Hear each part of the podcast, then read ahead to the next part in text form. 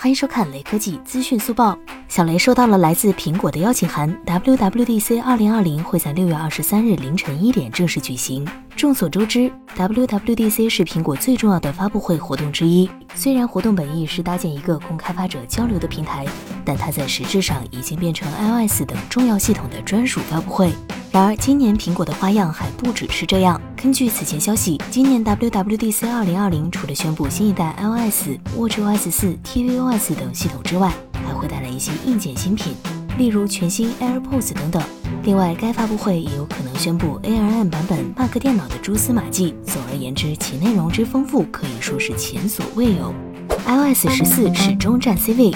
苹果的保密工作做得越来越差是大家都知道的。但新版 iOS 系统这么快被曝光还是第一次。早在今年二月，网络上就已经出现了 iOS 十四的蛛丝马迹。首先是桌面层面的变化，爆料消息显示，iOS 十四将会抛弃过往图标完全平铺的排列方式，引入类似安卓系统小插件的 Widget。由于系统底层代码已经证实了这一改变的存在，所以应用到正式版的 iOS 十四上应该不是什么问题。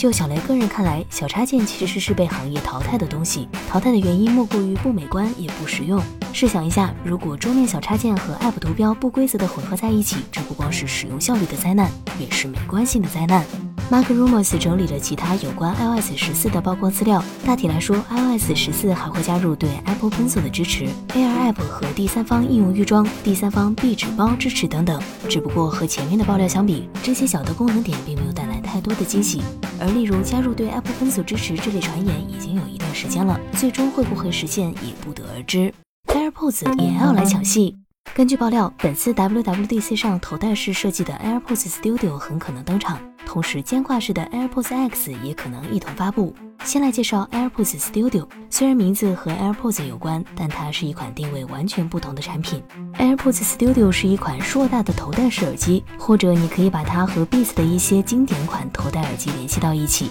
AirPods Studio 如果发布，那么将会是 AirPods 产品线中定位最高，同时售价也是最高的产品，预计售价超过三千元人民币。虽然定价有所提升，但我们暂时还不太清楚 AirPods Studio 到底有哪些独到之处，可以让其卖出高价。如果只是允许更换头戴和耳罩的话，那么接近三千元的售价显然是不合理的。相比头戴式的 AirPods Studio，AirPods X 的曝光消息要少得多，只知道是类似 Beats ZX 的无线耳机产品。但考虑到它的参考产品是 Beats X，所以价格也应该差不多，不超过一千元。不难看出，这两款 AirPods 新品的主要用处，并非替代现有的 AirPods 系列产品，而是对产品线的进一步补完。就商业价值而言，AirPods 系列已经成为这几年内仅次于 iPhone 和 iPad 的产品线，每一个季度都能带来数十亿美元的营收，而且这一数字还在不断提升。Mac 电脑要用 ARM 芯片，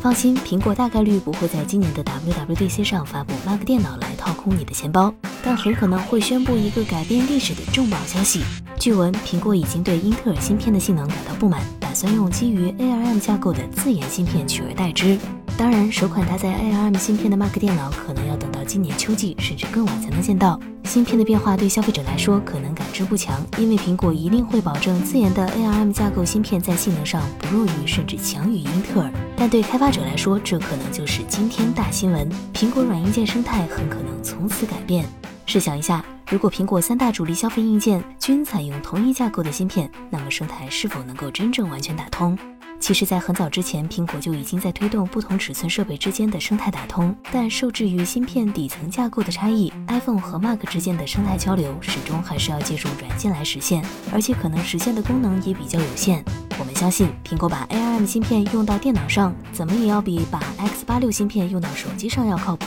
回想起当年的英特尔 X86 手机芯片计划，微软的 Windows 移动化计划，苹果做生态的下限，怎么也比英特尔、微软高吧？小雷认为，虽然苹果基于 ARM 架构的芯片已经有很强的性能，但对于专业设备来说还是无法胜任。除了绝对的性能差距之外，X86 架构芯片在专业领域有更多的专属软件，它的地位依然无法替代。使用 ARM 芯片的 Mac 电脑很可能只会用于 MacBook Air 等轻度生产力工具上，而 MacBook Pro 和 iMac 等电脑还是会使用英特尔芯片。好了，本期视频到此结束，记得一键三连哦，我们下期再见。